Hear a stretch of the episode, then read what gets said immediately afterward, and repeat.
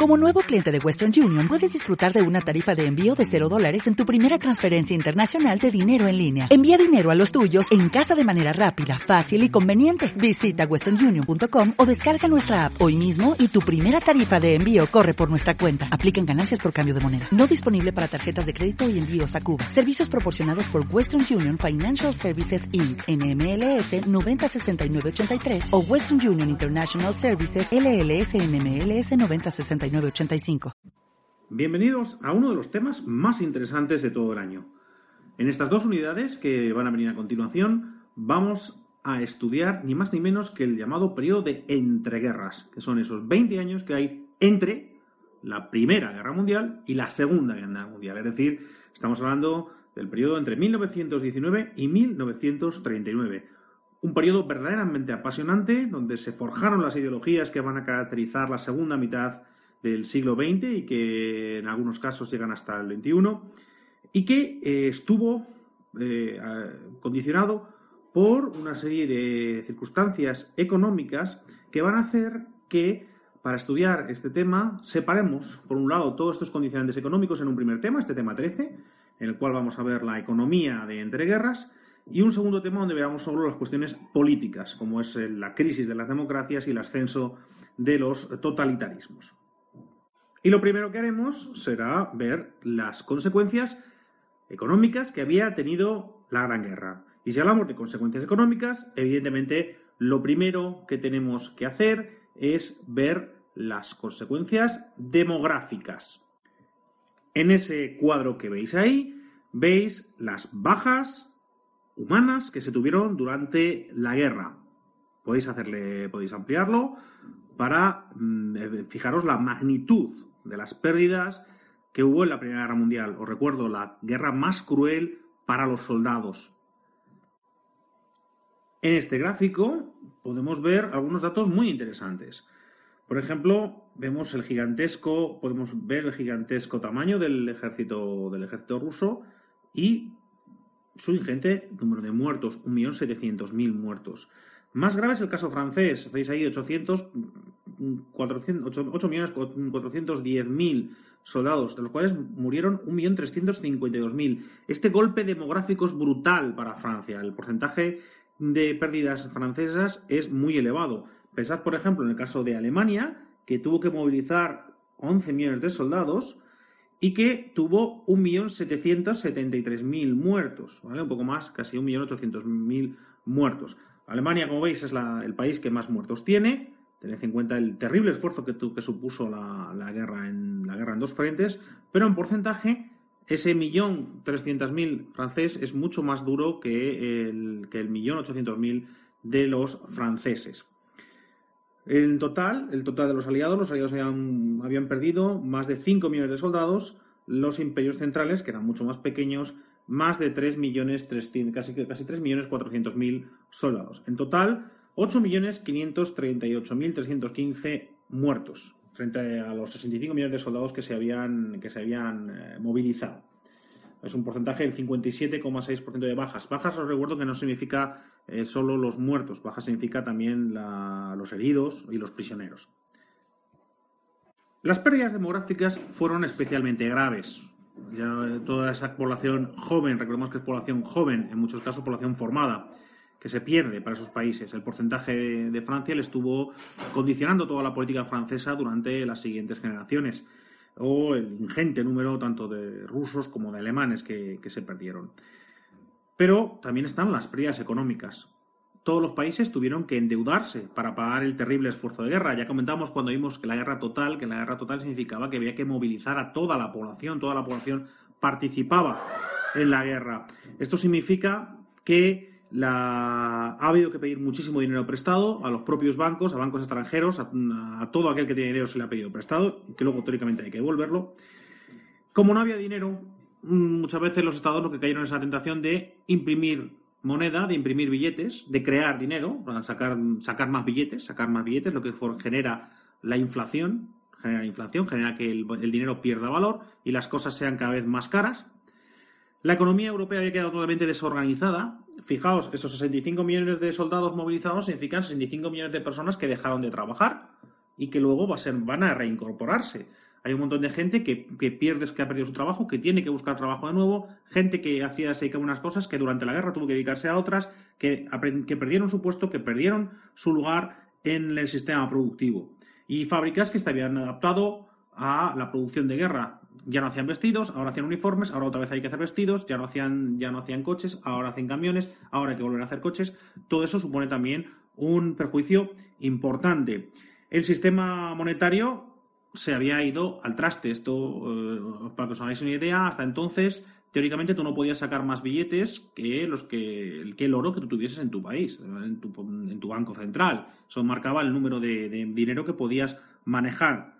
Pues bien, eh, para, pagar, para pagar la guerra, los, los, eh, los, estados decidieron que ya no iban a respetar el patrón oro, que la gente tendría que fiarse del valor de su papel moneda, con lo cual, pues va a pasar lo que va a pasar, es que al final el papel moneda acabará valiendo nada.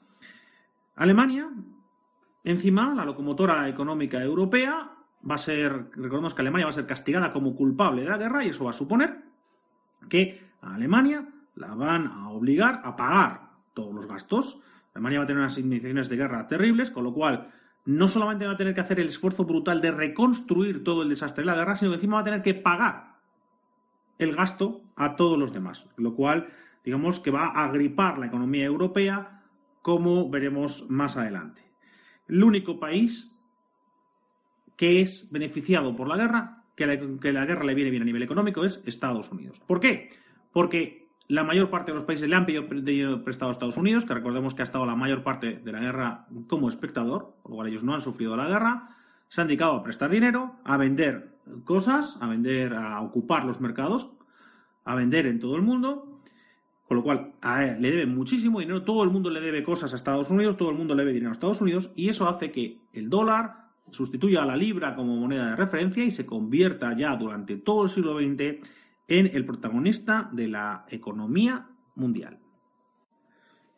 Bien, una vez que hemos visto las consecuencias de la guerra, vamos a contar que la, economía de posguerra se puede estudiar como una gran montaña rusa en la cual hay una primera gran crisis en la cual eh, todo va para abajo, la economía, eh, la economía europea sobre todo está en un momento gravísimo, con gravísimos problemas.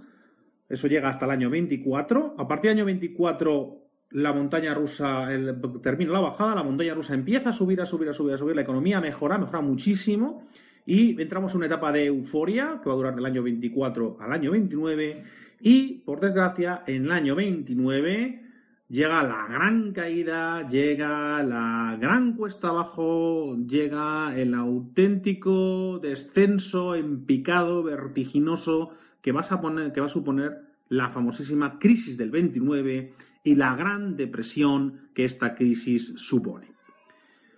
Pero vamos con la primera de estas crisis, con el primer momento, que es la, la, crisis provocada por la propia posguerra, es decir, por las propias consecuencias de la guerra, que va a durar del año 20 al 24. Esta crisis viene fundamentada sobre todo por el problema de la deuda, es decir, los estados, los países han gastado muchísimo más de lo que tenían, lo han, que, eh, lo han pedido prestado y ahora toca el momento de devolverlo. A la hora de afrontar la deuda, a la hora de afrontar la deuda hay bastante, hay varias soluciones. Hay varias soluciones. Vamos a ver tres grupos de soluciones. Estas, por cierto, quedaos con ellas porque aún hoy en día se manejan este tipo de soluciones con las consecuencias similares. La primera de las soluciones es cuando tienes un problema de deuda, es lo que se llama políticas deflacionistas, es decir, tengo que intentar reducir los gastos, tengo que gastar menos para bajar los precios, por ello de deflacionistas. Tengo que gastar menos, tengo que, que el Estado gaste menos, que vaya devolviendo. Decíamos que lo peor ocurrió en Alemania y Centro Europa en Austria, en Hungría o Checoslovaquia. ¿Por qué? Porque ahí, como no tenían un duro, como no tenían ningún recurso, como no podían pedírselo prestado a nadie, pues nadie se fiaba de ellos porque sabían que estaba en una crisis brutal, pues al final la solución fue darle a la máquina de hacer billetes. Al final son estados, son países, controlan su banco central, son los que fabrican los billetes, así que bueno, pues tuvieron esa idea genial que muchos de vosotros habréis tenido alguna vez de, venga, pues voy a hacerme, voy a imprimir billetes de 500 euros y venga, y ya está, y también. El problema que tiene esto es que, por desgracia, pues no funciona. Esto, cuando tú creas mucho, cuando tú creas dinero, ese, cuando creas mucho dinero, pues ese dinero, como todas las cosas, pierde valor. Cuando hay mucho de algo, pierde valor. Cuando tienes muchas veces, cuando hay un cromo sale muchas veces repetido, pues no tiene ningún valor, ¿no? ¿Verdad? Bueno, pues lo mismo pasa con el dinero. Algo que es muy común, deja de perder valor. ¿Con el dinero qué significa esto? Que con el mismo dinero cada vez compra menos cosas. O que una cosa que antes valía un dinero, al día siguiente vale más, o más, o más, o más. Eso es lo que llamamos inflación. En, el caso de que estábamos estudiando, lo que pasó es que como no tenían un duro y empezaron a dar la máquina de billetes, pues llegó un momento que perdieron el control y se produjo este terrible efecto que veis aquí, ¿vale? En este cuadro que hemos puesto. Es lo que llamamos el, es el valor en ese cuadro, en este cuadro que vemos aquí, vemos el valor que tenía un marco en Alemania. Tomando como referencia lo que podías comprar con un marco en julio de 1914, es cuando empieza la guerra, quiero que os fijéis cómo llega un momento que se les el efecto que, que, supone esto de empezar a darle a la maquinita. Fijaos, podemos ver claramente que a partir de enero del 22 es cuando el Estado alemán está empezando a darle a la maquinita. Fijaos que en esos momentos un marco de 1922 valía eh, valía 36 veces menos que uno de julio de 1914. Es decir, para comprarlo que comprabas con un marco en julio de 1914, necesitabas 36 marcos en enero de 1922. Y fijaos cómo esta pérdida de valor hace que la gente pierde confianza en la, en la moneda. Tú como tendero sabes que, ese, que esos marcos de hoy van a valer menos mañana. ¿Qué haces? Sube los precios. ¿Y qué hace? Eso lo hace todo el mundo. Consecuencia, los precios van a empezar a subir ya cada pocos días. Y cuando ya la gente pierda la, confianza toda en la moneda, van a empezar a subir cada día e incluso cada hora. Fijaos que entre enero de, entre enero de 1922 y julio de 1922, fijaos que en seis meses, fijaos que de 36 euros pasa a 100 euros. ¿vale? Es decir, los precios se han triplicado en seis meses. Es decir, la barra de pan que tú hoy en día compras por 30 céntimos, imagínate que en julio vas a comprarla y cuesta 90 céntimos. ¿Vale? Imagínate que la PlayStation que has comprado nuevecita a 300 euros ahora en Reyes, tú no te la compraste y dijiste, pues para el verano me la compro. Pues cuando llegue el verano, resulta que esa PlayStation te cuesta 900 euros, la misma, la misma. Hay un problema. La gente no se fía del dinero. Esto va peor. Fijaos que seis meses después un, estamos ya en un valor 2.785. 2.785, es decir, 27 veces más que en julio. Ya nos hace falta sacar la calculadora para ver lo que costaría la PlayStation en enero del 23. Ya el, dinero empieza a literalmente valer nada. Ya la gente tenía que empezar a llevar sacos con cientos de miles, de millones de marcos en el, en el bolsillo para poder comprar el pan. Seis meses después, ya, fijaos el desastre, 194.000, ya nos acaban los números, o en noviembre del 23, donde la cifra ya es de 726.000 millones de marcos necesitabas para comprar lo que en julio de 1914 te hubiese costado un marco. Es decir, imaginemos que dos barras de pan y un litro de leche costaban un marco en julio de 1914, pues bien, esa misma compra te hubiese costado en 1923, en, en, un año y medio, casi dos años de inflación galopante, de hiperinflación, te costaría 726.000 millones de marcos. ¿Esto qué significa? Bueno, pues lo podéis ver ahí en el billetito que os he puesto aquí debajo, ¿vale? Estáis viendo aquí este billete que os señalo aquí, es muy divertido es un billete que, como veis, es de 100 billones de marcos. 100 billones de marcos. Es la, enfermedad del cero. Hay tantos ceros que ya te pierdes. Billones de marcos. ¿Os imagináis tener un billete, un billete de 100 billones de euros? Vale, el problema está en que cuando saquen un billete de 100 billones de euros será porque el pan costará 100.000 millones de euros. ¿Vale? Ese será el problema. Eso es lo que ocurre con la hiperinflación. Eso es lo que ocurre cuando se crea dinero.